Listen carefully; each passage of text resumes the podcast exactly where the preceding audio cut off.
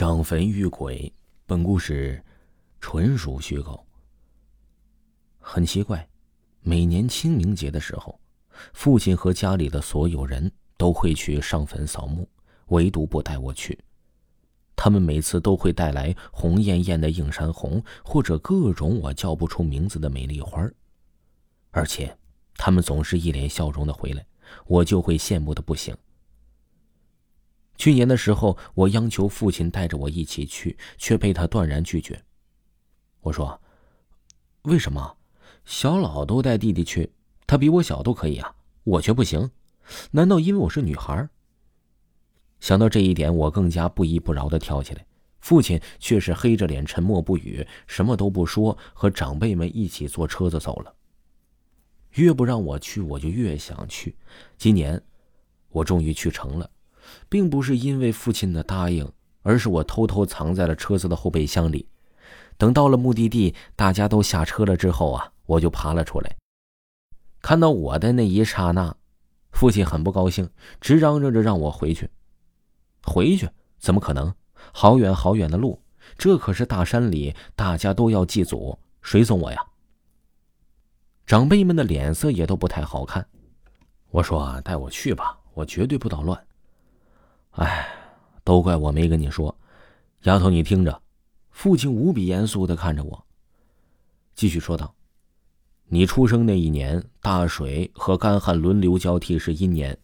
另外，十二月是主阴，你又生在十五日那一日的夜里十二点，恰好是阴年阴月阴日阴时出生的孩子，极阴之人，本该远离坟墓和死人所在的地方，防止他们粘上你，对你不利。”父亲说的话我只懂一点，那就是鬼魂容易缠着我，而我来祭祖，遍地都是坟墓，也遍地都是魂魄。万一他们感受到我的存在了，就会带我走。看着面前这一座座的大山，山上云雾笼罩，犹如仙境。我无奈的说：“爸爸，我就待在这个车里，等祭祖好了，咱们就一起回去。我就和大伙走了。”我坐在车上，拿着一本书，是边吃着边看着，倒是也很自在。大约过了两个小时之后，突然有了一股尿意，可我不能在车子上撒尿啊，所以我就对四周瞄了瞄，找到了一个偏僻的拐角，快速的下车走过去，然后方便起来了。等我再度回到车子上的时候啊，觉得后脑勺还冷飕飕的，像有风啊往脖子里面灌。不知不觉的，我有了睡意，闭上眼睛就什么都不知道了。轩轩起来了，哎，这孩子怎么在车里睡着了？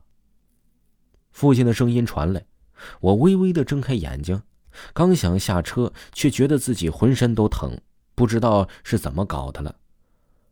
爸爸，你们都做完了？是啊，走吧，你大伯呀在一家酒店订了饭店，现在出发，你坐后面去。父亲温和的说着，不知道怎么回事，回去的时候就是感觉到身上阵阵发冷，头呢还有些昏昏沉沉的。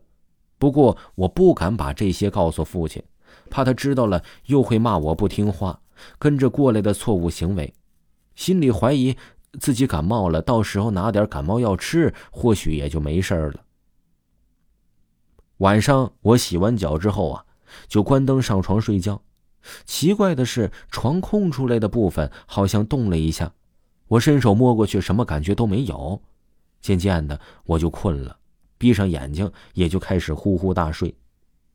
夜里好像梦见了又多了个人儿，可是我觉得自己在做梦，也就没有开灯起来。这样的日子过了大概一个多月吧。一天清早，我刷牙的时候，突然感觉到一阵呕吐。除了一些清水，什么都没有。妈妈很是关心，我觉得没什么，便说道：“哎呀，怕是昨晚吃坏了，没事可是等到吃饭的时候，我闻到油烟味又是一阵呕吐，依旧是一些清水。那天下来，我在学校、家里都在不停的干呕，居然有同学散布谣言说我怀孕了。回家的时候啊，爸妈带我去医院检查，医生帮我仔仔细细的检查了，没发现什么毛病。”只说这孩子胃不太好，你得回家开点药看看。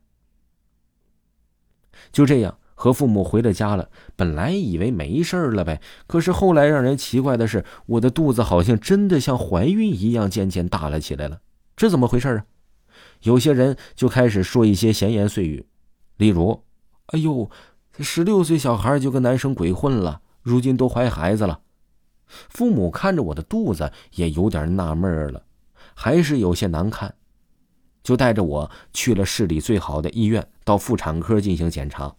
不过女医生检查一番之后，肯定的说：“你这还是个黄花大闺女呢，怎么怎么能怀孕呢？是吧？去其他科室做检查吧。”爸妈这才稍微松了口气，带着我就去了其他科室了。可是做了很多检查之后呢，医生也没有检查出个所以然来，都说我没病。哎，爸妈愁的不知怎么办了。我说：“爸妈，我跟你们说个事儿啊，可千万别骂我。”爸妈点点头。那天我在车子里要撒尿，所以从车子上下来了。等我回到车子的时候，我就感觉到背后阵阵发凉。晚上睡觉的时候，就感觉床边像站了个人似的。母亲急着说：“哎，莫不是撞邪了？赶快把刘道士请来。”父亲立刻出门，很快刘道士就来了。他看了我一眼，还看了看我有些圆圆的肚子，接着问：“你房间在哪儿？”我快速的走到了自己的房门前，推门打开，一股浓重的寒意再次袭来。道士立刻拿出了阴阳镜，对着白炽灯，然后用镜子折射出来的光投射到了我的房间。拿好了，他把镜子让我父亲拿着，然后抽出一张黄纸和一个小酒坛大小的葫芦，冲进了我的房间。里面传出了一阵刺耳的尖叫之后，道士拿着封口的葫芦走了出来。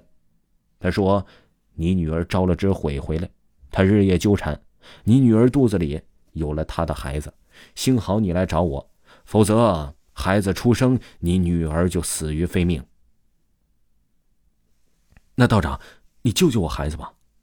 道长从身上的布包里拿出一个白色的瓶子，从里面呢倒出了一颗黑色的药丸，递给我，说：“吃了它。”我拿着药丸就放嘴里吃了，肚子一阵绞痛，然后恶心的吐了出来，一团黑气从嘴里飘出来，消失不见。我感觉肚子空多了。肚子也平坦了。后来呀，道长递给了我一个黄符，叮嘱我随身携带，以后要避免那些坟墓或者私人的地方。谢过道长之后，我还有些惊魂未定。有一段时间，母亲陪着我睡，渐渐的陪我度过那些不安的日子。经此一下，我再也不敢调皮捣蛋了。